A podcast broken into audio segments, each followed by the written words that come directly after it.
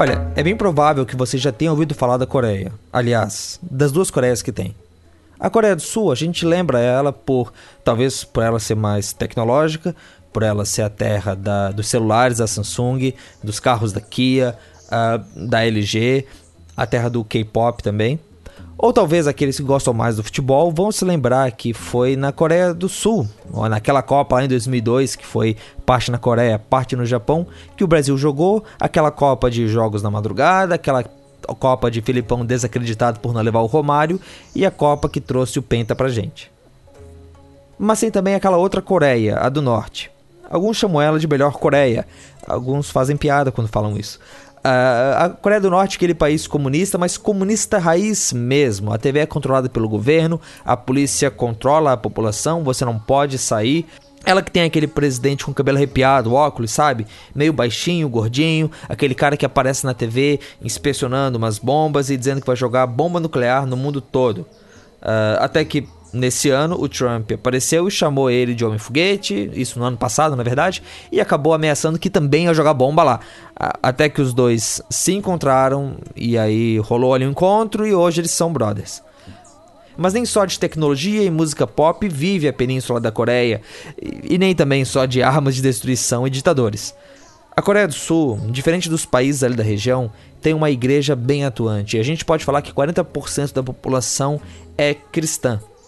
Também é lá onde fica a maior igreja do mundo, a Igreja do Evangelho Pleno de Roido, em Seul. E se você acha que a gente está exagerando assim, que o pessoal exagera quando fala que é a maior igreja, saiba que lá se reúnem toda semana 480 mil pessoas.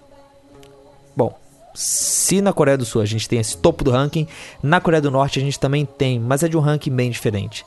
Segundo Portas Abertas, a Coreia do Norte é o país que mais persegue cristãos do mundo. E para falar a verdade, é até difícil a gente saber como é que tá a situação lá, porque como eu falei antes, o país é muito fechado. O pouco que a gente sabe, inclusive de histórias de pastores que são devolvidos para seus países mortos, é de que o regime norte-coreano faz por merecer a posição de país que mais persegue. Península da Coreia, né? Uh, de um lado é o lugar do grande avivamento do começo do século XX, um avivamento que aconteceu pouco tempo depois da Rua Azusa. Por outro, foi o palco de uma guerra muito sangrenta, logo depois da Segunda Guerra Mundial. Era lá onde tinha a Jerusalém do Oriente e que anos depois virou a capital de um regime comunista. Como é que a gente entende essas contradições lá na península da Coreia? Para isso, chamei Paulo Won, que é o pastor de uma comunidade de coreanos lá em São Paulo, ele mesmo descendente de coreanos, para conversar com a gente, comigo e com o Marcelo Nakassi. Seja bem-vindo a mais um episódio do Fora do Éden.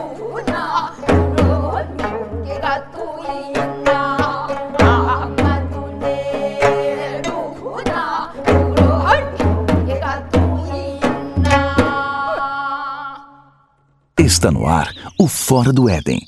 Porque depois da queda, a vida vira notícia. Uma produção do Bibotalk.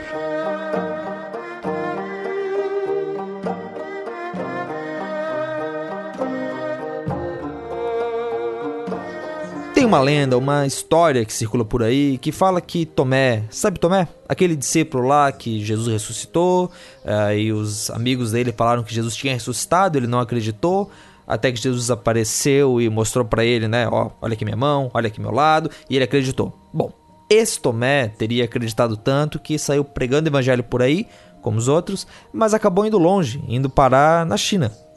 Uh, bom, a gente não sabe até que ponto essa história não, mas a gente sabe que se a gente for uh, olhar para os registros dos cristãos lá na Coreia, a gente vai chegar nos portugueses e nos europeus que, com a colonização, lá com a Rota da Seda, lá com as rotas comerciais da Ásia, que vieram parar aqui no Brasil, uh, eles acabaram indo para a China e levando lá alguns missionários jesuítas. Além disso, você também, se você for estudar isso, você vai acabar chegando no Hudson Taylor, um missionário protestante que inaugurou as missões modernas lá na China. Agora, uh, eu estou falando do Japão, estou falando da China, mas na Península da Coreia, que fica ali entre o Japão, entre a China, ao sul da Rússia, a história é diferente. A história do protestantismo na Coreia é uma história meio que segregada do que aconteceu na China e também no Japão, tá? Paulo Won, que é neto de coreanos, é pastor lá na igreja presbiteriana Sinan, em São Paulo.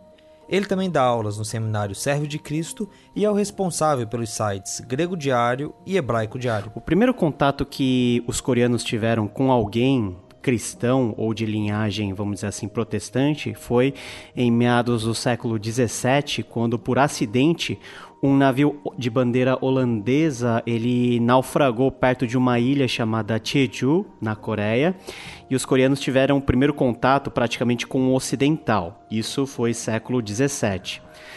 Mas a Coreia, ao longo de toda a sua história, né, desde o século XV, foi sempre um país de tradição confucionista e também fechada ao mundo praticamente a única relação diplomática que a Coreia mantinha era com a China, que era o país dominante da área, com o Japão, em alguma medida, e em pouca medida também com alguns países do Sudeste Asiático e só.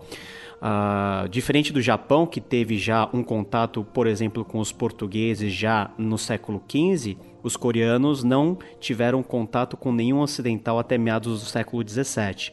Então, um país muito fechado que só veio a ter contato com os missionários ocidentais lá pelo século XIX, algo bem mais recente.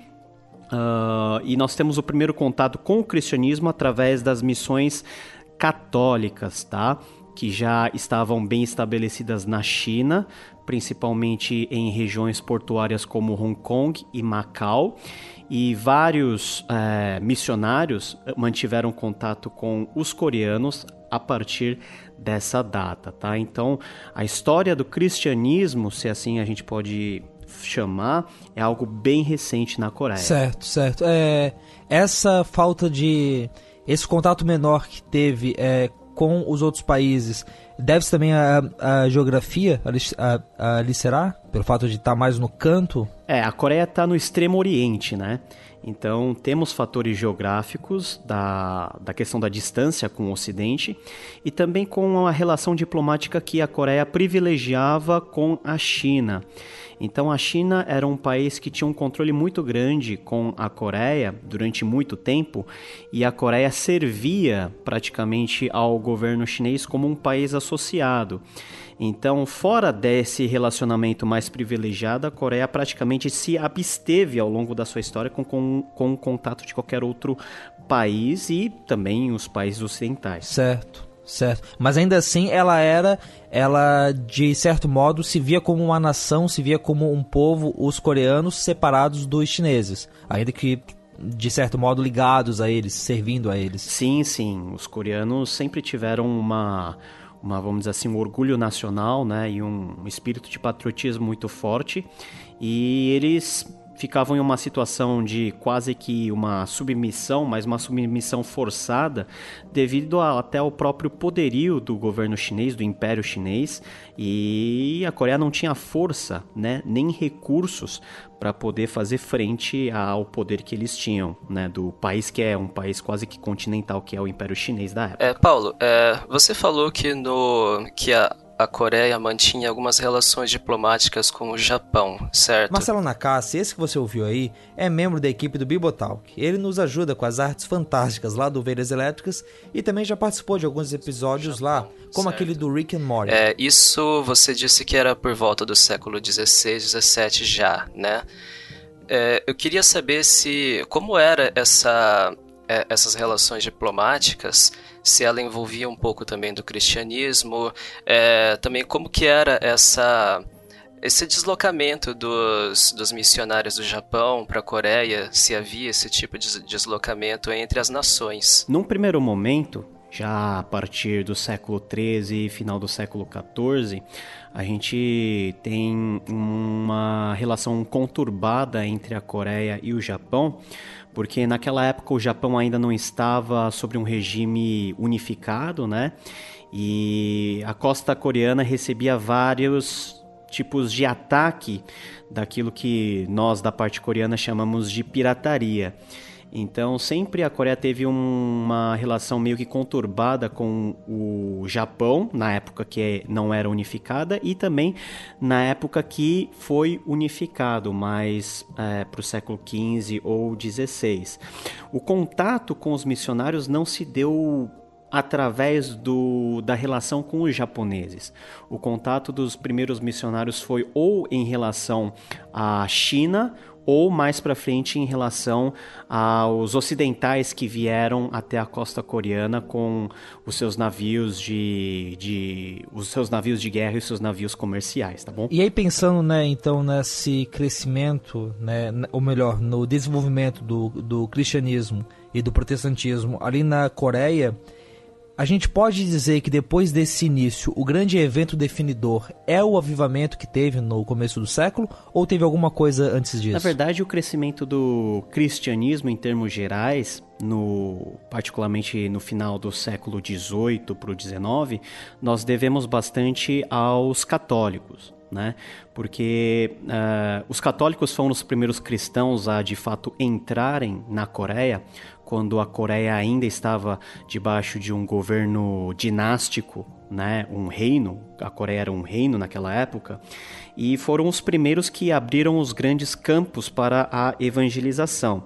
Então, particularmente lá no final do século XIX, nos idos do ano de 1820, 1840, nós temos o, a sagração do primeiro padre coreano que para ser consagrado padre teve que ir para a China, ele foi para Macau, estudou teologia lá, voltou dos seus estudos, atravessou a fronteira coreana de maneira clandestina, porque o cristianismo era uma religião proibida, é, passível de pena de morte, e começou a atuar no interior da Coreia evangelizando.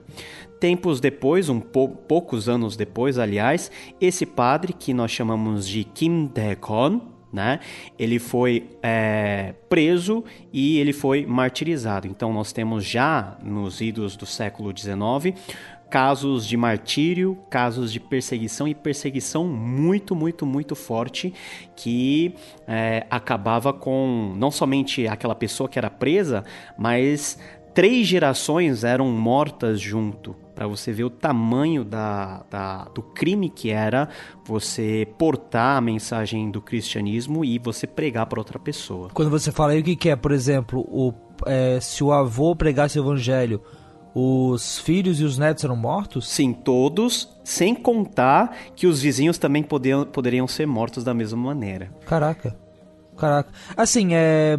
Não sei se você já viu aquele filme, O, o Silêncio, do Scorsese. Isso, isso, que é mais a história do processo japonês. Né? Isso, né? exato, exato. Mas assim, o que o Scorsese mostra ali é, vai muito naquela linha de ah, é, a bronca do Japão, no caso, com os missionários, era é, um medo de que é, o cristianismo fosse só um jeito do Ocidente influenciar o, a, a, cultura japonesa e deles acabarem perdendo a identidade na, nacional e tudo mais. No caso coreano, a, essa perseguição tinha o mesmo viés, a mesma ideia? Tinha o mesmo viés, se nós formos falar em âmbito político, né, já que a Coreia sempre teve um certo tipo de receio com relação às forças dominantes que vêm do exterior, mas também nós tínhamos um, um aspecto muito grande ligado à própria filosofia e à vida religiosa coreana, que era pautada já há muito tempo pelo confucionismo como uma filosofia nacional de organização da sociedade e também do budismo. Então, por exemplo, os católicos, os nossos primeiros, é, os pioneiros da missão cristã, quando entraram na Coreia, vieram com uma certa ideia assim, falando que no céu havia um rei que comandava todas as coisas, né, que era Deus. E, e, esse tipo de ideia era inimaginável dentro de um contexto confucionista, onde o rei né, o rei físico, o rei da Coreia, ele assumia esse, essa posição de senhor de todas as coisas. Então você dizer que Deus era o senhor que habitava no céu e comandava todo mundo já era por si só um ato de traição e por isso era punido com tamanha severidade. Era quase como na questão romana, que o imperador era praticamente um deus. É, algo os assim. chineses, por exemplo, consideravam o imperador como filho dos céus, né, o filho dos deuses. E a Coreia também considerava os seus reis como uma posição quase que divina, de intermediação entre, por exemplo, os ancestrais e os mortais. Eu acho que para ilustração, talvez naqueles filmes é, é, chineses onde as pessoas não conseguiam chegar nem perto do imperador, é, é, algo assim, né? É, era um, era um crime olhar para o rei de maneira direta. Né? Somente os seus súditos mais próximos poderiam ter olhar para o rei, né?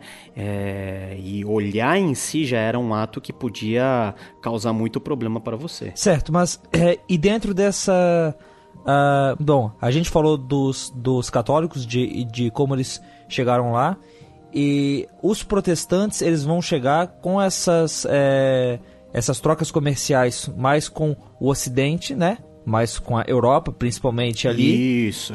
Isso. E aí, no, isso. no início, com presbiterianos, né? Isso.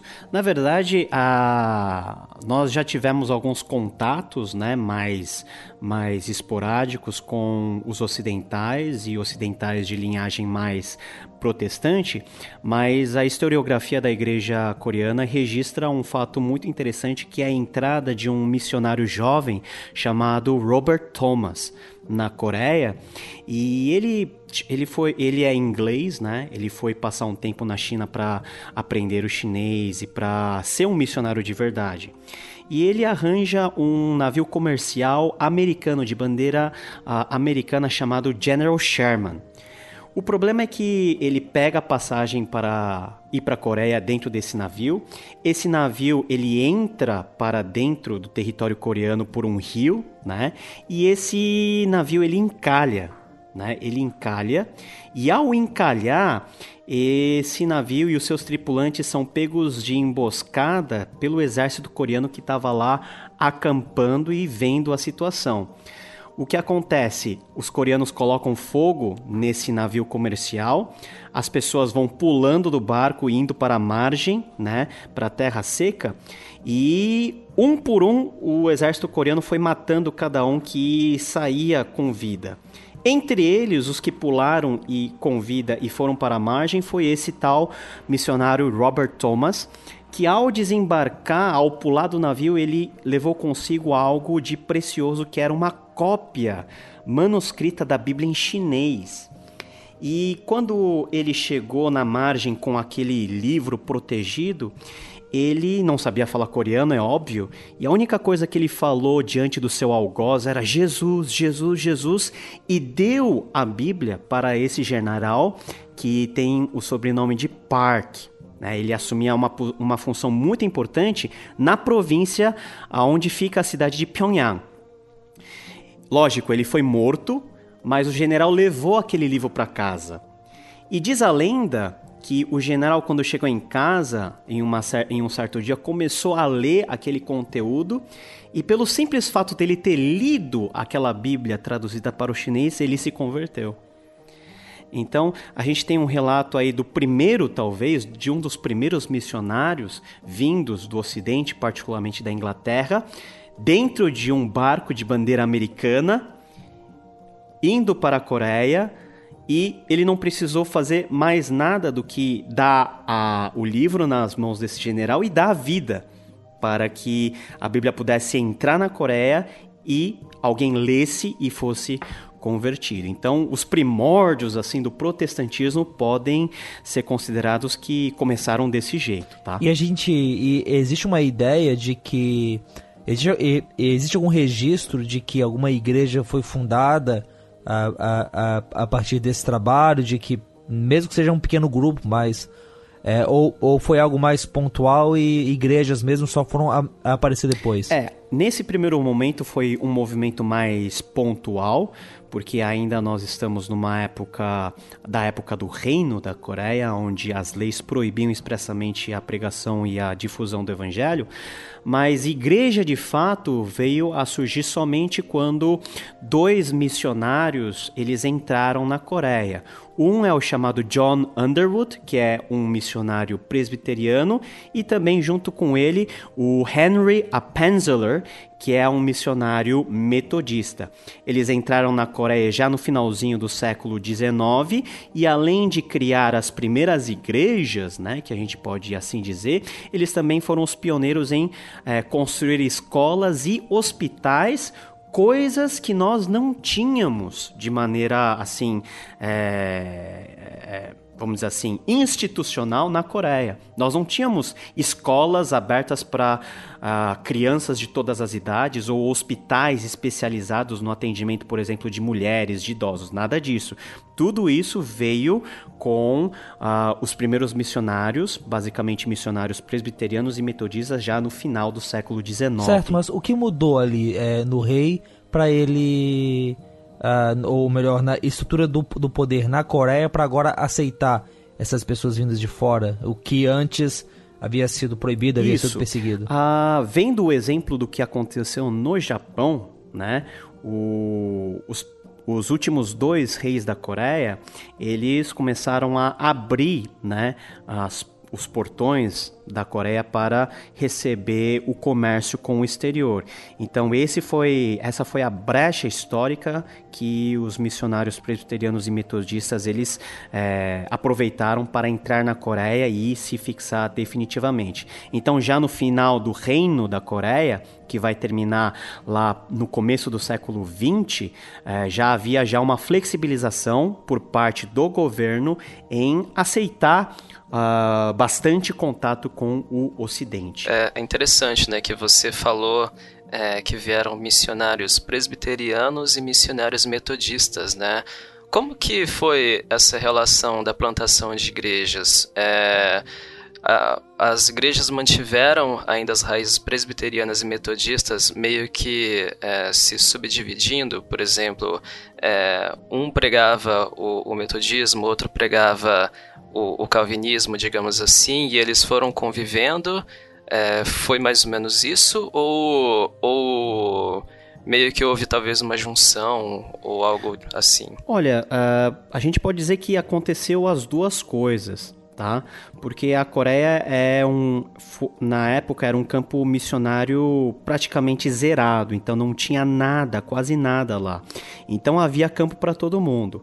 Então os presbiterianos fizeram a sua parte, os metodistas fizeram a sua parte. Nós não temos registro de eventuais conflitos que esses que essas duas denominações tiveram por qualquer tipo de motivo pelo contrário, parece, pela historiografia, que ambas as tradições conviveram bem e conseguiram um complementar a necessidade do outro nessa parte mais inicial da missão protestante na Coreia.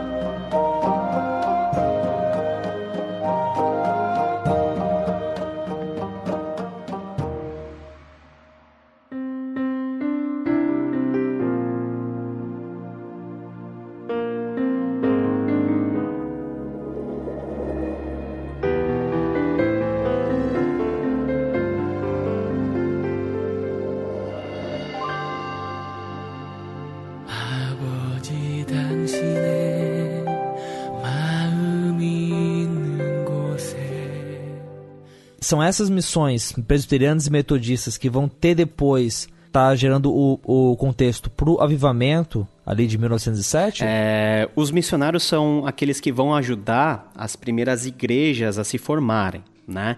Então, nós temos concentrações muito grandes de igrejas em determinadas regiões na Coreia, principalmente no entorno da capital, que é Seul, mas também na cidade de Pyongyang. A cidade de Pyongyang é, já foi a capital de um reino passado na Coreia. Então era uma cidade muito importante, talvez a segunda cidade mais importante. E lá começou a juntar muitos cristãos e a igreja começou a crescer num ritmo muito acelerado. Então, é, dentro desse contexto, as igrejas se reuniam para fazer grandes vamos dizer assim, na linguagem de hoje, grandes congressos, que na verdade eram grandes reuniões de estudo bíblico e de oração. Né?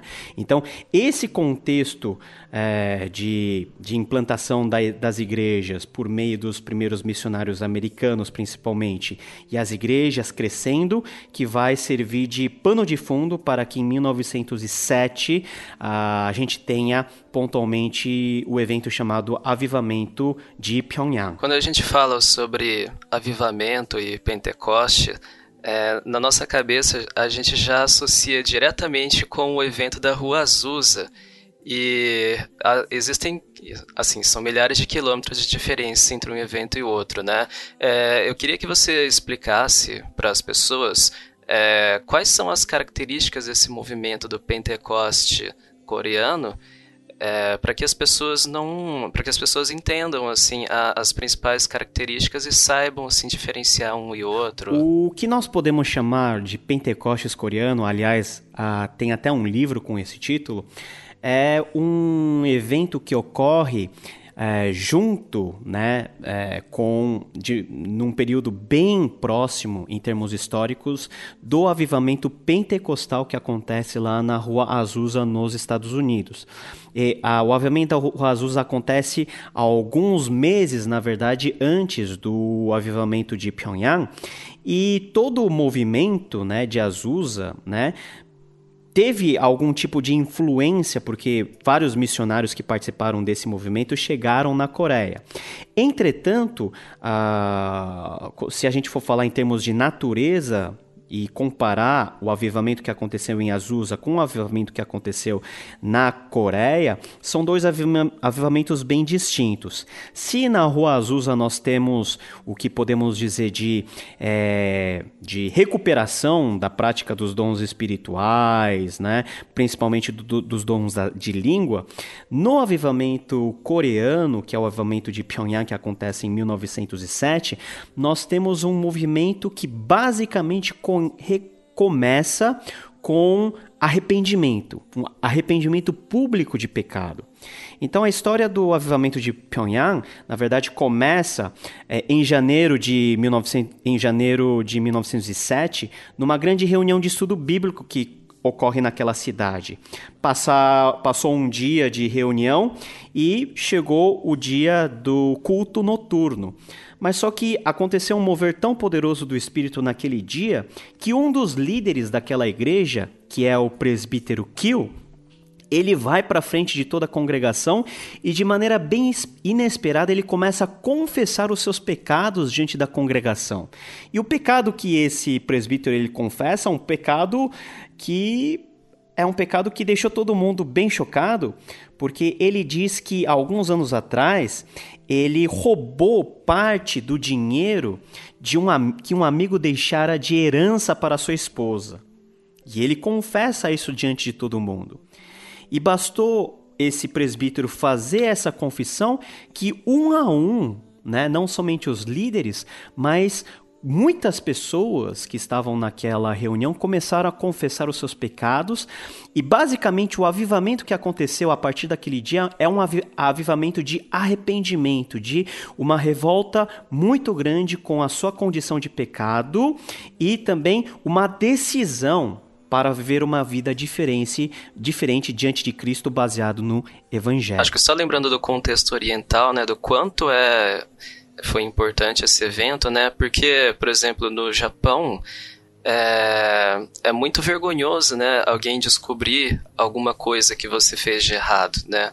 As pessoas ou elas evitam fazer as coisas errado ou quando elas são descobertas é uma vergonha tão grande para elas e para a família, né?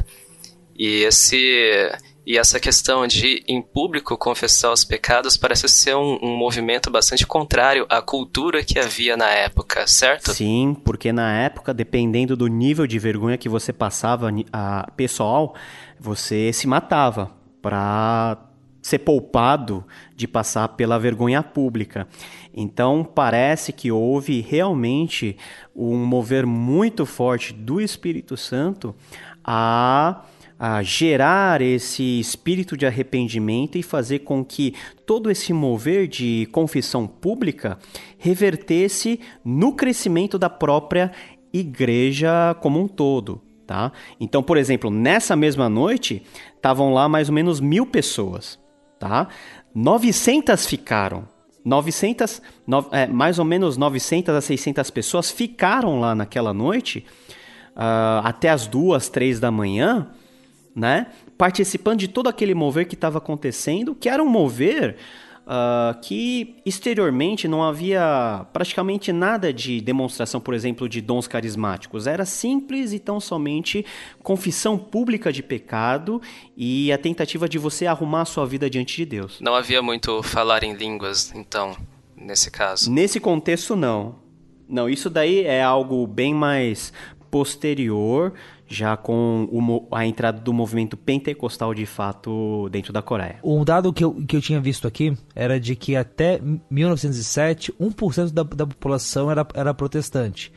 Com o avivamento, a gente tem é, um crescimento mais expressivo da igreja? Nós temos um crescimento expressivo da igreja, né? basicamente é, a partir desse avivamento que aconteceu na cidade de Pyongyang, nós temos vários outros movimentos, né, vários outros moveres de avivamento que vão se espalhando por todo o país. Então, uh, parece que não ficou restrito a um só lugar. E esse mover que se espalhou por toda a nação fez com que mais e mais pessoas fossem convertidas e o número de, de cristãos aumentasse numa velocidade muito grande. Tem pessoas, tem missionários que relatam que nessa época o trabalho que você é, o trabalho missionário que você demorava um ano para fazer, você conseguia fazer em um dia. De tão aberto que o pessoal tava para receber o evangelho. É, e assim, assim como a gente usa a palavra Pentecostes lá em Atos para se referir ao nascimento da igreja, né, de certo modo, que a, aquele grupo de pessoas ali é, reunidas depois da ascensão de Jesus agora virou a igreja de fato e, e, e cresceu e tudo mais, dá para se usar então o Pentecostes coreanos como é, é para se referir ao, ao nascimento da igreja coreana de, de fato, né? Aquelas sementes que haviam antes agora dando fruto e crescendo e chegando a números mais expressivos que vão em, em, em, influenciar a Coreia até hoje, né? Isso, eu diria que esse Pentecostes é um Pentecostes porque o sentido do Pentecostes, tanto no Novo Testamento quanto no Antigo Testamento, é o sentido da colheita. E muito se plantou na Coreia em termos de evangelho, principalmente à custa de muito sangue de mártir.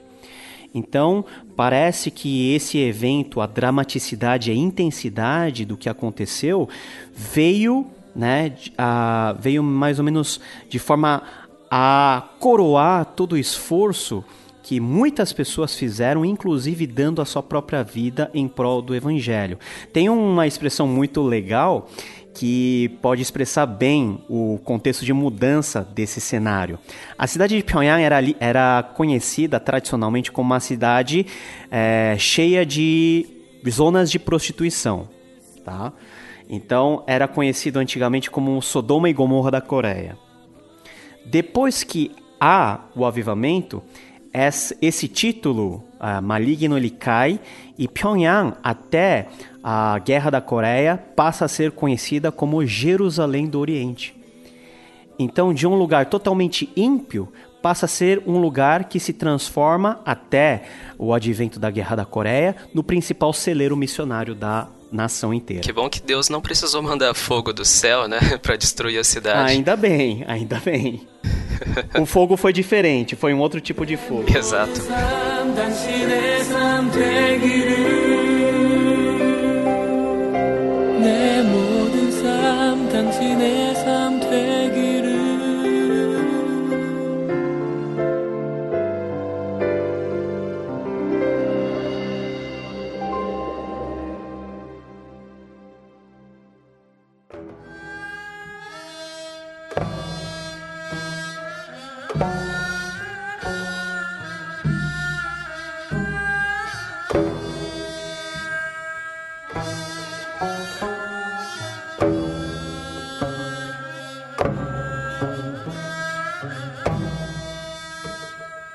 Pois é, então, a geopolítica ali da região, é, depois de, de 1907, ela vai uh, passa por anos bem turbulentos, né? A gente vai ter a, a invasão japonesa em 1910, 1911 e depois da Segunda Guerra Mundial a gente tem a Guerra das, das Coreias, como esse primeiro essa abertura da Guerra Fria e toda essa né esse, esse essa essa Guerra Fria moleque digamos em que Estados Unidos e Rússia não não sabiam direito como é que iam é, se desenvolver o quanto que iam para frente o quanto que não iam como, como é que essas mudanças políticas afetaram a igreja? Pensando primeiro ali na, na, no domínio japonês e depois na divisão e na. Né, se Pyongyang era uma cidade, é, era a Jerusalém do Ocidente, ela veio a se tornar depois a capital da Coreia do Norte comunista. Né? Na verdade, é uma sucessão histórica muito rápida. Em 1910, o Reino da Coreia, que na época passou a se chamar Império da Coreia, foi anexada ao Império Japonês e o governo japonês começou a empreender uma série de atitudes hostis aos cristãos, inclusive relacionado à questão de honrar o imperador, né, a figura do imperador. Então a igreja passou por um momento de muita perseguição nessa época, muitos pastores foram para a cadeia, muitos pastores morreram sob tortura uh, por causa da recusa em honrar a figura do imperador. Por outro lado, em termos políticos, dentro desse período da dominação japonesa, temos um despertar de consciência política também dos coreanos, porque uma das principais forças é, de resistência e de independência é feito é, basicamente por meio de muitos cristãos e vários de origem protestante. Então a igreja não fica restrita apenas ao âmbito religioso e devocional, mas passa a ser uma igreja que milita politicamente por ideais que os coreanos consideravam como ideais de justiça. É, o Japão havia invadido a Coreia, eles queriam reverter essa situação e conquistar novamente a independência. Então, Muitas pessoas, além de serem martirizadas e perseguidas por causa da sua fé, também foram perseguidas por causa desse engajamento político hostil ao poder dominante japonês desse período. O Império Japonês, né, nesse período, ele foi particularmente cruel com a Coreia, certo? Porque é, há relatos de que os japoneses é, pegavam as coreanas e transformavam elas em prostitutas para o para os japoneses, né, para os próprios soldados, né, nesse caso. Eram eram tropas, na verdade, eram grupos de mulheres que eram aliciadas, eram raptadas de seus contextos e eram colocadas junto às tropas japonesas que estavam dentro da Coreia. E elas eram colocadas basicamente para serem uma após uma estupradas, né? Para servir de entretenimento sexual as tropas que ali estavam. Então é uma página muito triste da história e nós temos até hoje sobreviventes né? Mulheres que sobrevivem, mulheres sobreviventes desse tipo de acontecimento, e essa é uma das tensões que até hoje permanecem como grande ferida no relacionamento político entre a Coreia e o Japão, dado que o governo japonês nunca se pronunciou no sentido de pedir desculpas formais por esses atos que foram feitos basicamente no contexto da Segunda Guerra Mundial. Mas apesar da perseguição nesse período, a, a igreja ela se manteve, é, ela continuou crescendo. É, você sabe que historicamente é algo comprovado que quando se persegue a igreja, a igreja cresce, né? Então a Coreia não deixou de ser diferente. A igreja foi crescendo, crescendo, crescendo e a igreja começou a assumir postos assim de proeminência social muito grandes, até que nós chegamos o fim do período ah, de domínio japonês, né? E todo o movimento de independência e vários signatários, né, do documento formal de independência são uh, cristãos e cristãos Sim. protestantes. Certo, mas essa independência ela como é que essa in, independência está tá relacionada com a guerra da, da Coreia depois? Isso, a independência na verdade cai no colo dos coreanos porque a guerra acaba em 1945. Então o Japão tem que retornar todas as suas fronteiras anteriores à guerra. Esse era o tratado que é assinado pelo governo japonês e pelo governo americano, né?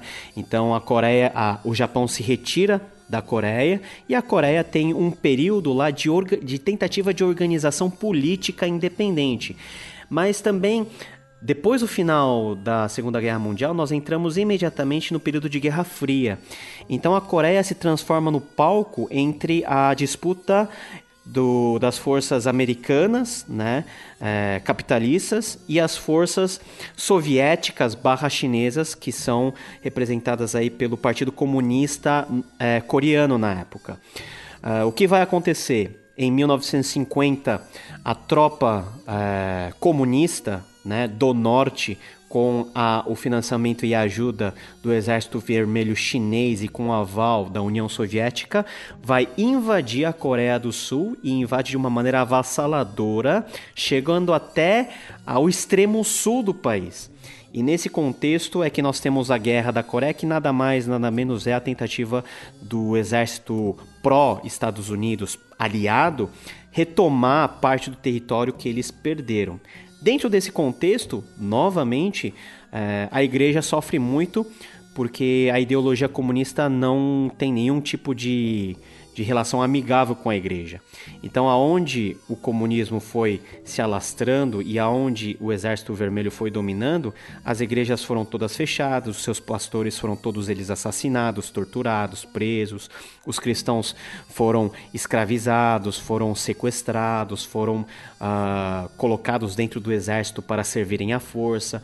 Então, uma situação muito, mas muito deteriorada, tá? Que nós temos dentro do contexto da, da Guerra da Coreia. Enquanto isso, no sul, a igreja que estava, é, digamos, no território americano, estava fora disso, ela recebia apoio, ela é, co continuava com a, com a, participação política que, que tinha antes? Houve migração dos, dos perseguidos do norte para o sul também? Sim, sim. Nós temos um, uma, uma, uma movimentação social muito grande, tá? A, igre a igreja praticamente perde toda a sua institucionalidade, todos os, toda a sua estrutura e passa a ser uma igreja meio que desorganizada, né, em termos institucionais, mas uma igreja que, por causa de toda essa dificuldade, passa a ser cada vez mais uma igreja que começa a expressar um grau de devoção e de sinceridade muito forte, porque em situações extremas de guerra, e principalmente no contexto coreano, a fé passa a ser um dos únicos elementos de coesão e de esperança para todo o povo, né? Então a igreja ainda tem o seu espaço e o seu papel é intensificado como um elemento que traz um tipo de alento espiritual dentro de um contexto de total devastação, porque são milhões e milhões de pessoas mortas e praticamente deixa a Coreia como o país mais pobre do mundo ao fim é, de 1953, quando é assinado o armistício. Paulo, esse contexto da igreja perseguida, ela se mantém até hoje, né? Porque é, pelo portal Portas Abertas, a gente pode perceber que ela é a Coreia do Norte é considerada o país que mais persegue os cristãos seguido da Somália, para a gente ter uma ideia. Isso, a Somália nós temos um contexto mais muçulmano, islâmico, né? Na Coreia é o conceito comunista mesmo. Então não há possibilidade dos cristãos é, professarem sua fé de forma normal na Coreia, porque uma vez que você é descoberto, você é preso, mandado para campos de concentração. Nós temos vários casos de missionários ocidentais que entram clandestinamente na Coreia e são presos e levados para campos para trabalharem de maneira forçada e depois se transformam em moeda de barganha para eles poderem ter algum tipo de benefício ou afrouxamento de sanções econômicas, mas a situação da igreja coreana é uma situação desesperadora porque é, é como se fosse a igreja cristã durante o período de maior perseguição dentro do Império Romano. Pessoas tendo que se reunir literalmente em catacumbas de forma extremamente secreta e clandestina tendo que conviver com o que eles têm sem Bíblia, sem recursos, sem nada, praticamente.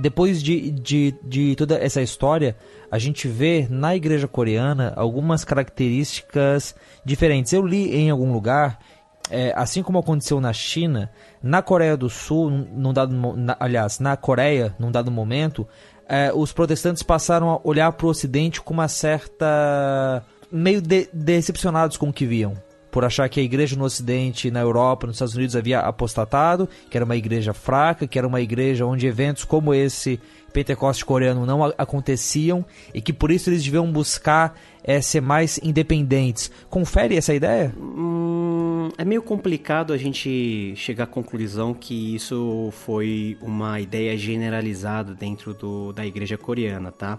A igreja coreana sempre se colocou como muito grato a todo o movimento missionário que vem justamente dos países europeus e dos Estados Unidos.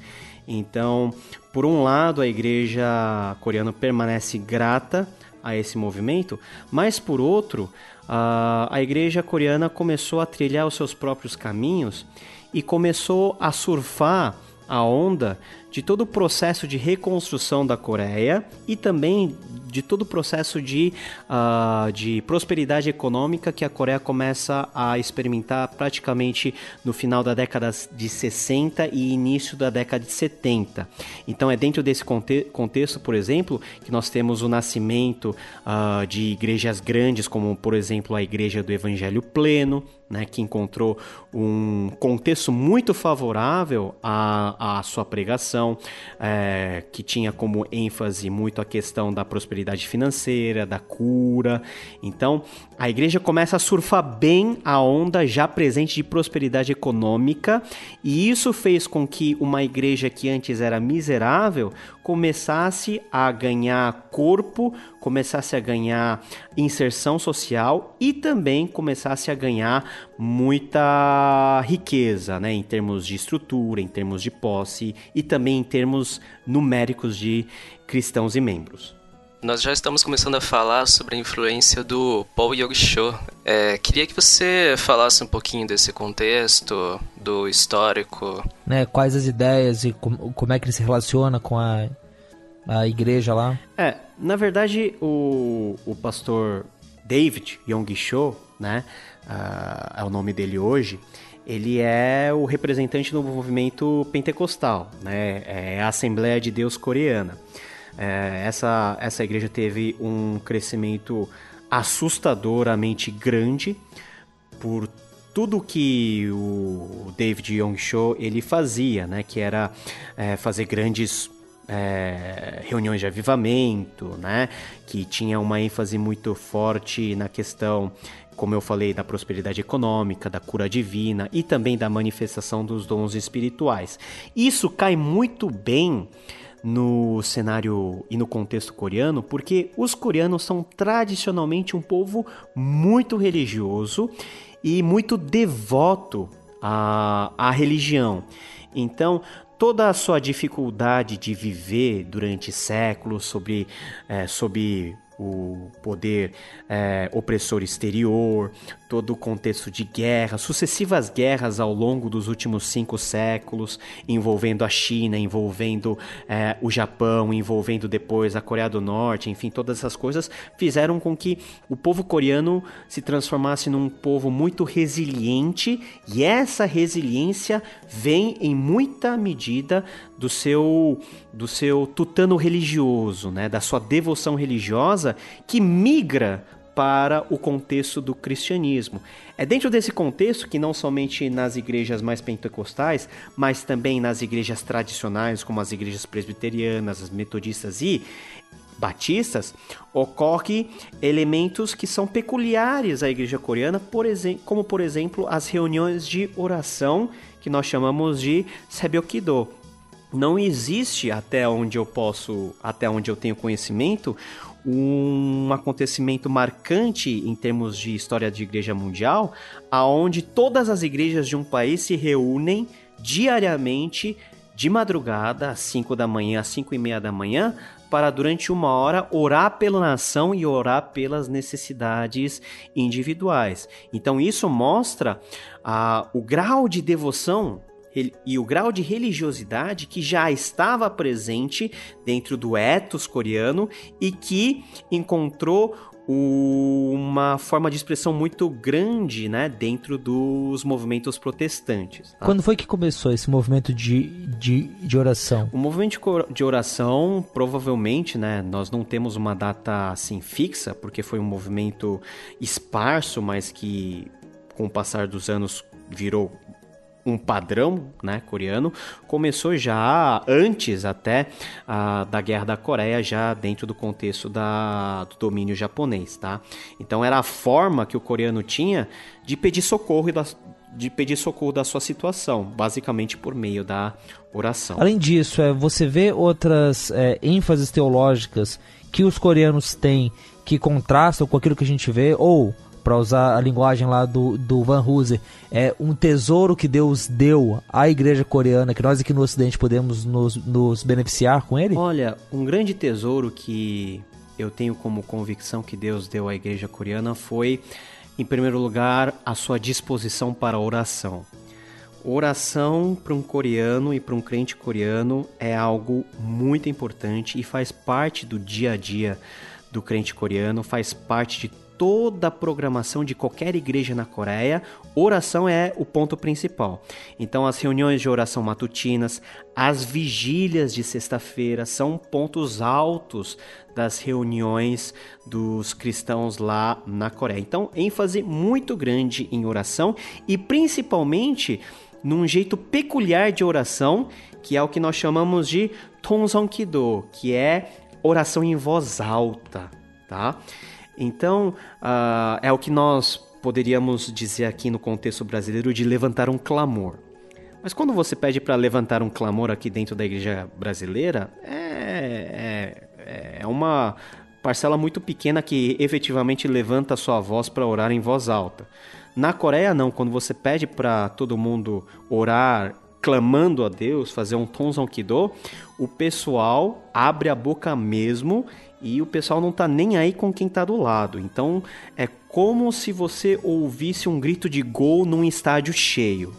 É, o, é a intensidade do barulho que a oração unida em clamor acontece em cada igreja Já. coreana. Agora, pra gente falar assim num um, um contexto um pouquinho mais negativo, eu uma vez uma vez eu li é, um livro do do agora David Jog Show que chamava a quarta a quarta dimensão acho que é isso se não me engano talvez né? você já tenha ouvido falar do Paul Yong Cho ou do David Yong Cho uh, eles são a mesma pessoa acontece que o Paul Yong Cho resolveu mudar o nome ocidental dele Paul para David por causa de uma revelação divina ele é o fundador da Igreja do Evangelho Pleno, aquela que é a maior do mundo. e quando se fala no contexto de oração, é, e, a, me parece que ele é, o, ele é o dono da ideia de que nós temos que materializar o nosso, é, os nossos desejos na oração, né? Mas materializar com níveis de detalhe, né? É, por exemplo, ele pediu uma bicicleta e uma escrivaninha, isso está no livro dele, e ele não recebeu porque ele falou que ele, é, porque ele disse que ele não tinha colocado os níveis de detalhes, por exemplo, quantas marchas tinha a bicicleta, o, os, uh, o tipo da madeira, por exemplo. Como que você vê essa influência hoje na Coreia? Se, se já houve um tempo em que, em que era muito mais influente, ou isso está diminuindo, ou está crescendo? Como você vê? Bom, uh, vamos analisar por partes. A Coreia vai beber muito da influência teológica norte-americana nos seus aspectos positivos e também, principalmente, nos seus aspectos negativos. Se nós temos a América do Norte como um dos principais berços daquilo que nós chamamos de teologia da prosperidade, isso vai atravessar o Oceano Pacífico e vai encontrar um alvo na Coreia, devido à ligação histórica que a Coreia tem com uh, o protestantismo norte-americano. Então, o pastor David Yong-cho é um é, é, um dos pontos né, de influência desse tipo de movimento que eu, como presbiteriano falando, poderia falar inúmeras, é, poderia expressar inúmeras discordâncias teológicas, mas o principal é que ela se assemelha muito à teologia é, da prosperidade que nós temos aqui em terras e em solos brasileiros, tá? É basicamente a mesma coisa. E, e novamente, para um povo que sofreu muito, que passou por guerra, uma das mensagens que cai bem é falar de bênção, de bênção espiritual e, sobretudo, de bênção material, porque, novamente, é um contexto onde as pessoas há bem, há bem pouco tempo não tinham nada. Então você entrar nesses níveis de detalhe e pedir a Deus é algo que fez muito sucesso e não é à toa que durante muito tempo a Igreja do Evangelho Pleno ela teve o título de a, igre a maior igreja do mundo, pelo menos a que tem mais membros. Mas não é só, mas não é coisa só dos nossos irmãos pentecostais lá não. Esse movimento entrou nas igrejas presbiterianas, entrou nas igrejas metodistas, tá? E fez um e fez um relativo barulho dentro desse contexto. Fez um strike. A gente pode pensar que é, é mais ou menos como o evangelho da prosperidade aqui no Brasil e o modo como também, se não a, a forma mais, mais pura, digamos, ou mais forte dele que a gente encontra numa Universal, mas pelo menos o, o triunfalismo afeta as igrejas é, com, com muita força, né? essa ideia de que você vai ser vitorioso e tudo mais. Dá, dá, dá para pensar que a igreja coreana em geral é afetada de forma análoga com o que a gente vê aqui no Brasil? Isso, guardadas as devidas proporções, né? É, nós podemos ver vários pontos de semelhança. É lógico que aqui no Brasil a força de igrejas como Universal, né, essas igrejas neopentecostais, é muito maior do que o movimento neopentecostal dentro da Coreia, que é bem reduzido. Mas dentro das denominações históricas e dentro de movimentos já tradicionais do protestantismo coreano, nós temos algumas veias de atuação desse tipo de teologia que ao longo do tempo vêm sendo que denunciadas e rejeitadas uh, por membros e por lideranças mais conscientes daquilo que é um evangelho, vamos dizer assim, razoável e o evangelho correto. Certo, certo. É, e pensando um pouco, né? É, aliás, mano, além dessas características que a gente trouxe lá da igreja da, da Coreia, antes da, da gente falar de como é que é trazer isso aqui pro Brasil e terminar falando sobre né, essa a geopolítica hoje, tem alguma característica da igreja na Coreia que você acha importante a gente ressaltar? Ou alguma coisa que a gente passou? Sim, é, na verdade eu falei da oração e o segundo, a, a segunda grande paixão da igreja coreana é o ardor missionário. Então, em termos per capita, a Coreia é o país que mais envia missionários para as nações. Então é algo assombroso. É, a Coreia investe muito pesado em missões. Aqui no Brasil, nós temos uma centena de missionários coreanos atuando nos mais longínquos lugares, aqueles lugares que você nem sequer pode imaginar. Nós temos um coreano atuando aqui em território brasileiro. Você então, pode dar, o Brasil... dar um exemplo? Ah, nós temos missões na, na Amazônia, né? O seminário presbiteriano, por exemplo, no Piauí foi é, uma obra pioneira de um missionário coreano, né? Uh, enfim, nós temos vários né, missionários que estão em atuação aqui no Brasil, que é o extremo oposto né, em termos geográficos da Coreia.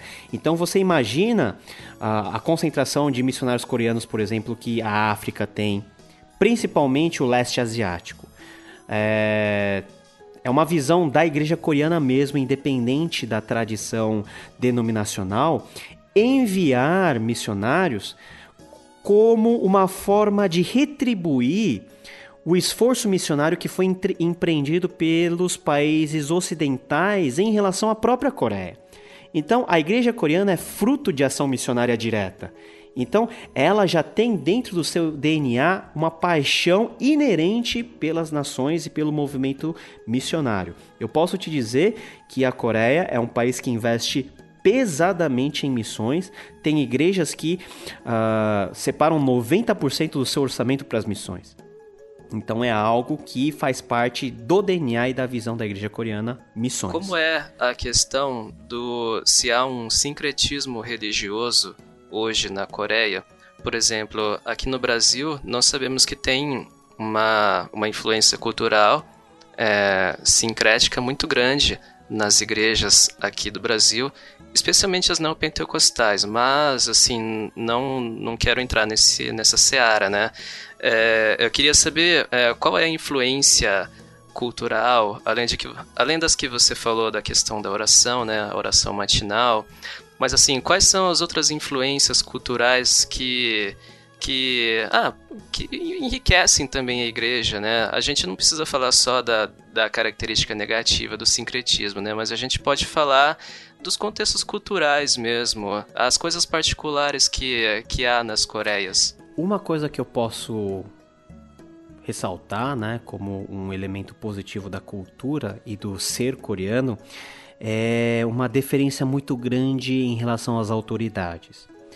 Então, por causa da nossa bagagem milenar, é, vinda do contexto budista, mas principalmente do, do, do contexto mais confucionista, uh, os coreanos sempre aprenderam a ter um respeito muito grande pela família, pelos pais, pelas autoridades constituídas. É lógico que dentro da filosofia confuciana isso é levado a um nível exagerado.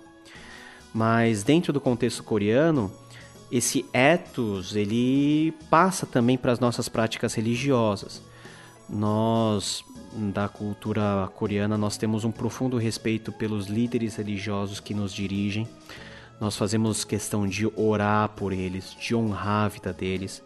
Também nós consideramos que um ato de adorar a Deus e de ter um relacionamento sadio com Ele passa em você ter uma relação uh, honrosa em relação aos seus pais, guardar a família.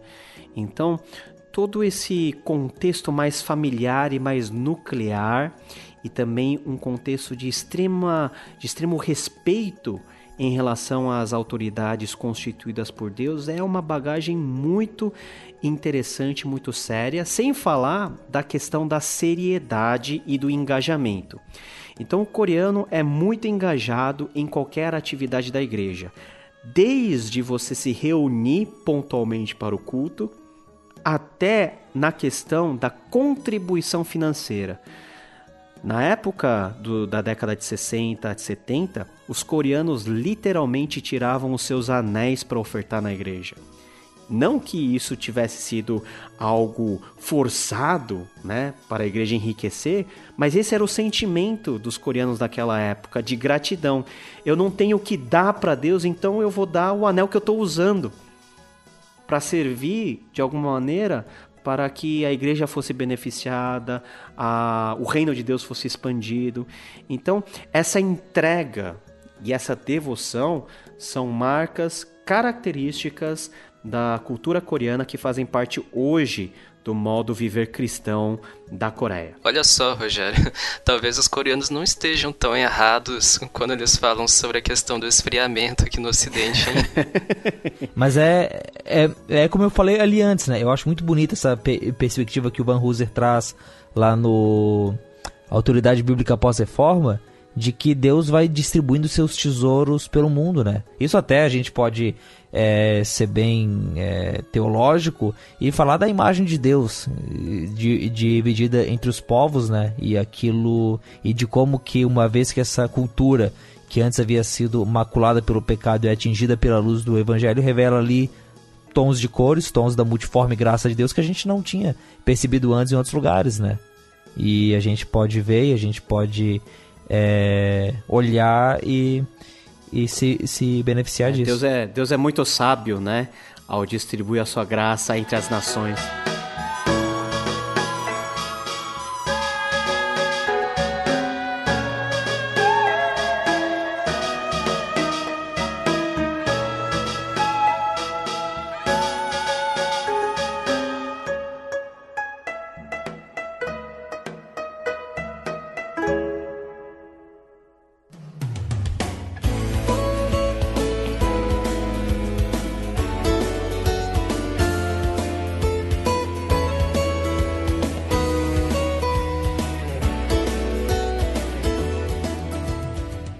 Hoje, assim, é, pensando não só é, no, é, na, na, nas missões para fora, mas pensando dentro da Coreia. Assim, é, é muito curioso a gente pensar que ali no, no Oriente a, a, a Coreia tem é, um, um perfil meio único por ser um país com tantos cristãos.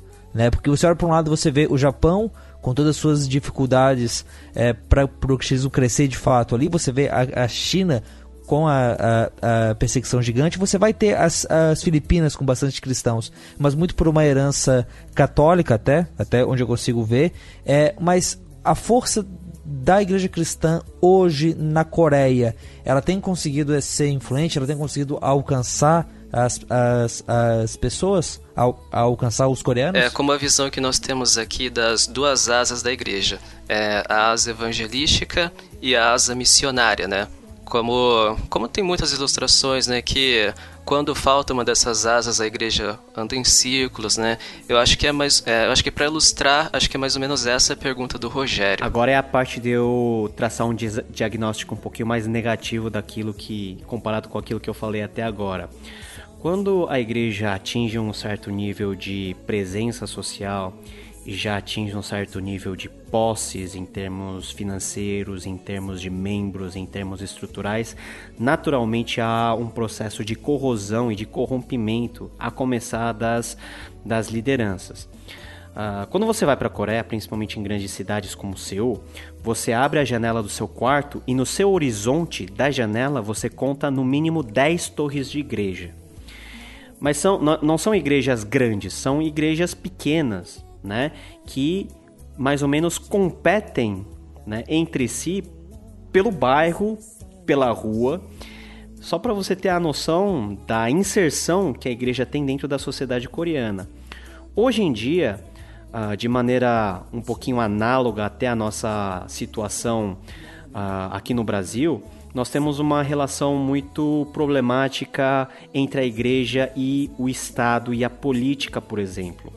Várias opções erradas foram tomadas pela igreja coreana no sentido, por exemplo, de apoiar políticos que depois se mostraram políticos corruptos, de de esquemas de corrupção até dentro das próprias igrejas e principalmente das mega igrejas coreanas, que são também um fruto da influência das mega igrejas aqui no contexto norte-americano. Temos vários casos hoje reportados de assédio sexual de pastores contra membros. Então, a, a igreja coreana não é aquele mito que costuma se veicular, principalmente aqui no Ocidente, de uma igreja santa, pura e isenta de erro. Não, a igreja coreana tem os seus dramas, tem os seus erros, está passando por um momento difícil hoje na Coreia de diminuição de diminuição qualitativa né? e também diminuição quantitativa. A igreja está no centro das atenções da sociedade, não muito pelos benefícios que ela faz na propagação do evangelho, mas sobretudo por erros e por atos não condizentes à mensagem de Cristo que ela andou cometendo uh, ao longo do tempo mais recente. Então é um diagnóstico um pouquinho negativo, mas um diagnóstico real que está acontecendo por lá hoje. A gente acha que é Atos da Coreia, né? é, ato, Atos, o Atos em si, ele tem uma dimensão curta na história do tempo, né? Porque depois de Atos e depois do crescimento vem a decadência. E é aí que mora o perigo, porque a decadência pode ser algo irreversível dependendo do caso. E bom, e aí pensando, né, uma coisa que você falou aí das, das, das várias igrejas lá na, na Coreia, quando eu estava começando a, a pesquisar a pauta pro Fora do Éden, eu achei várias igrejas coreanas lá em São Paulo, que eu imagino que sejam fruto da muito fruto da colonização também, né, dos coreanos que, que vieram para cá. Como é que essas comunidades aqui no Brasil, elas acabam sendo comunidades muito voltadas para os imigrantes mesmo?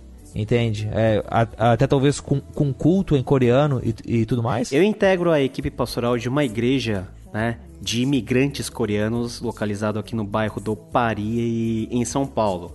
Só em São Paulo, na cidade de São Paulo, nós temos aproximadamente 40 igrejas de imigrantes coreanos, tá? E na, na sua grande maioria, mais de 90% são igrejas ainda fechadas, uh, que têm cultos em coreano e que ainda não se abriram totalmente para o contexto local. Então, uh, isso é muito bem explicado porque convenhamos, né, no começo do processo de imigração, os coreanos não sabiam falar português, precisavam de um lugar onde eles poderiam se reunir, né, fazer todos os seus os contatos sociais, e a igreja se tornou um lugar desse tipo, né? Fora todo toda a alimentação espiritual que se podia ter dentro da igreja, a igreja é o lugar onde você poderia ter contato com toda a comunidade, tá? Mas o grande problema e o grande dilema que nós passamos como igreja imigrante é, em algum ponto da nossa existência agora, ter que superar ser apenas uma igreja imigrante e passar a ser uma igreja de relevância local. Esse é o nosso maior desafio.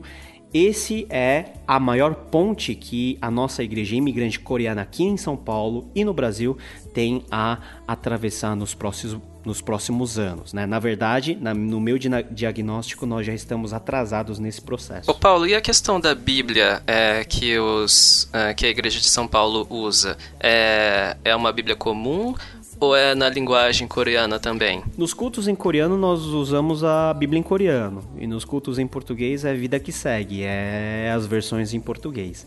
Então nós temos em várias igrejas coreanas nós temos um ministério em português que é a igreja que de fala português, de fala em português, né, no contexto brasileiro, e também a igreja de fala coreana. Duas igrejas com línguas diferentes convivendo debaixo do mesmo teto. Você sabe dizer pra gente quem foi o tradutor? Não há um tradutor, né? Por exemplo, as Bíblias que nós usamos hoje em língua coreana, elas são Bíblias publicadas pela Sociedade Bíblica Coreana e a tradução é relativamente antiga, data de meados do da década de 60 e passou por uma revisão na década de 90, mas todas essas traduções e revisões são conduzidas por um comitê né, de teólogos. Certo, e para a gente fechar, hoje a gente, a, a Coreia, as, as Coreias, aliás, elas voltam ao centro é, da geopolítica é porque, né, assim, depois de, de todos aqueles anos onde as notícias eram, de um lado, o crescimento econômico e a prosperidade do Sul,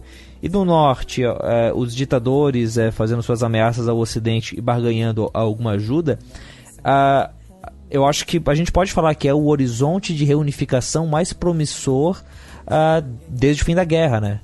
Porque a gente tem esse, esse, alguns atos acontecendo que não aconteciam antes, como visitas, como reencontro de, de famílias. Nessa ideia, como é que a igreja está atuando?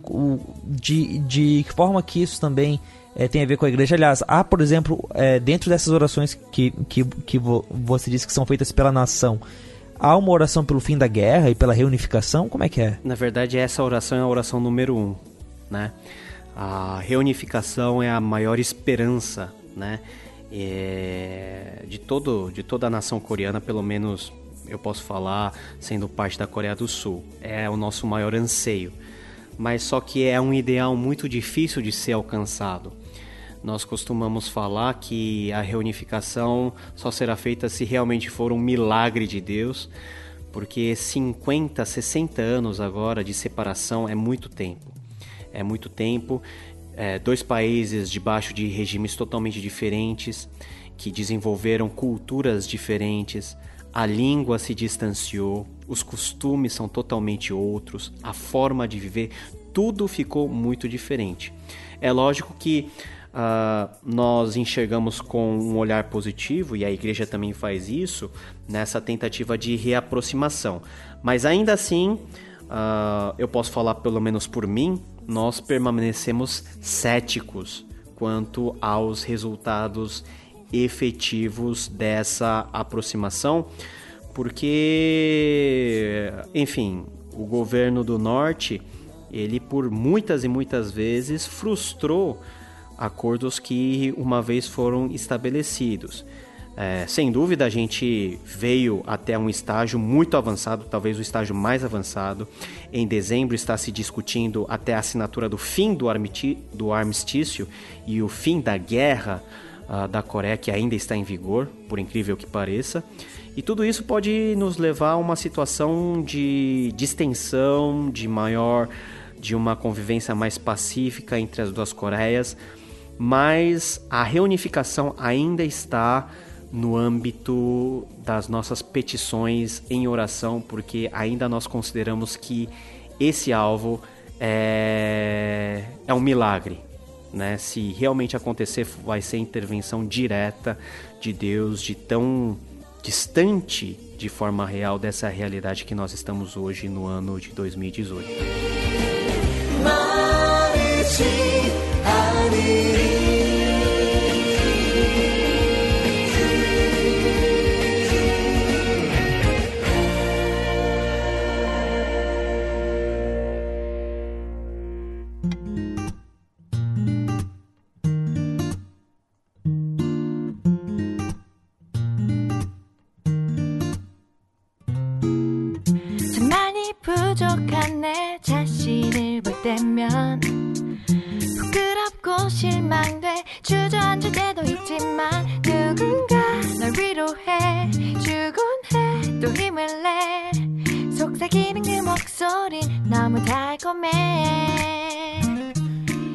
Essa foi mais uma edição do Fora do Éden, o podcast de atualidades aqui do portal bibotalk.com, orgulhosamente trazido a você aqui pelo site, aqui por toda a estrutura que o site oferece pra gente poder se manter. Valeu, Bibo, valeu aí. Ah, bom, o Fora do Éden, ele vem a vocês, ele pode ser disponibilizado também pela ajuda de alguns ouvintes que resolvem que Deus toca no coração para poderem todo mês nos fazer uma pequena contribuição. Então, aqui os nossos sinceros agradecimentos aqueles que estão fazendo isso: Douglas Araújo, o Davi Antônio Mendes da Silva, o Daniel Nogueira, que na semana passada, é, na quinzena passada, eu não falei o nome dele. E, Daniel, tá tudo certo, mano, tá tudo certo mesmo, cara. Erro meu aqui na hora de colocar os nomes. Também o Giovanni Luz, o Eduardo J. Oliveira e o Diego dos Anjos. E eu queria também colocar aqui, já por Uh, um agradecimento àqueles irmãos que passaram a no, nos ajudar agora, o Fernando Lemos e o Ricardo Mota. Uh, muito obrigado, que Deus abençoe a vida de vocês. Uh, bom, a ideia, né, com toda essa ajuda que a gente recebe, é ajudar a cobrir alguns custos. Uh, eu uso aqui o Audition, que é um programa para editar os podcasts, tanto o Fora do Éden quanto uma força que tenho dado ali no lado a lado, que é um programa pago, mas é um programa muito bom, é, é bem melhor que o Audacity, embora Uh, tem gente que usa o Audacity e faça maravilhas com ele. O Mac é um excelente exemplo. Mas então essa, esse dinheiro aí ajuda a gente a, a, cobrir alguns custos e a manter o projeto. Se você quiser ajudar, você pode entrar no catarse.me barra fora do Éden ou procurar pelo nosso arroba no PicPay e dar uma contribuição lá uh, pelo PicPay mesmo. Uh, se você quiser falar com a gente, você também pode falar através do fora do Éden, se você quiser falar com a gente, você pode mandar e-mail para fora do bibotalk.com. A gente tem as nossas redes sociais, o Facebook acaba não usando tanto assim, né? Aquela coisa, uh, mas tem o grupo do Telegram que é bem usado. Uh, a gente tem uma conta no Instagram também, também eu não interajo muito por lá, e um grupo no WhatsApp que tá meio parado. Uh, talvez a gente precise colocar uns bots de política para ele ficar mais animado. Uh, todos os links para todas essas redes estão no post. Se você passa no post, você deixa um comentário e a gente fica feliz. Combinado? Uh, toda quinzena eu venho aqui e falo para você sobre como é que você pode ouvir. Uh, tem o Deezer, tem o Castbox, tem o Pocket Casts. Você vai lá na Apple, mas uh, eu já podia ter falado na quinzena passada e não me lembrei. A gente tá no Spotify. Yeah, Spotify. Uh, se você usa o Spotify, você pode entrar lá e aí você procura por Fora do Éden, clica ali e acessa. E se quando acabar o episódio do Fora do Éden, você pode ouvir os outros, mas se você estiver cansado de ouvir a minha voz, fica tranquilo, você pode assinar também pelo Spotify o Lado a Lado, o Ovelhas Elétricas e o Bibotalk.com, além de vários outros podcasts aí de irmãos que tem. Então, se você não quer baixar o aplicativo, ou se você tem alguém que escuta o Spotify, você quer evangelizar ela com a palavra do podcast, Ah, bom, agora você pode usar isso também. Lembrando, muito bom falar que, ah, mas poxa, Spotify, Spotify tem aquela parada lá de que tem anúncio, aquela parada de que não pode ouvir qualquer coisa. O podcast no Spotify é completamente livre. O aplicativo, eu vou te dizer assim, se você escuta muito podcast, vai para um Castbox, vai para um Pocket Casts, vai, baixa um aplicativo e começa a procurar por lá. Mas uh, pessoas que eventualmente, casualmente escutam podcast, o Spotify já é uma boa pedida. Uh, bom, sobre esse programa. Eu sempre termino e trago aqui as músicas, mas eu vou falar para vocês, a, a, vida não tá fácil não. Porque lá no programa 54, árabes. Programa 55, latim. O que nem era tão ruim assim, afinal eu conseguia ler as coisas.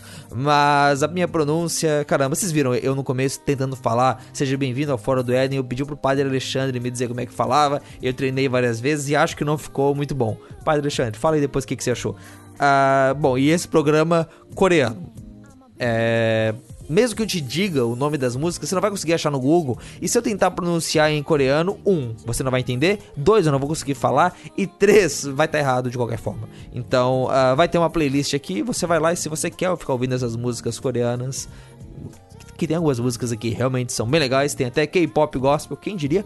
Uh, você pode achar ali no post. Mas é isso, muito feliz de poder entregar mais um podcast para vocês. Ainda essa semana a gente aqui na casa também tá lançando mais uma edição do lado a lado, eu tô lá. Então, uh, bom, se você uh, não tiver nada que fazer, uh, br brincadeira, o programa tá muito bom, o programa tá excelente, as meninas mandaram muito bem e tem um tema interessante, a sexualidade entre os solteiros, espero que você goste também. É isso, na quinzena que vem a gente volta com mais um programa. Vamos falar de política? A gente fala na quinzena que vem. Abraço. Thanks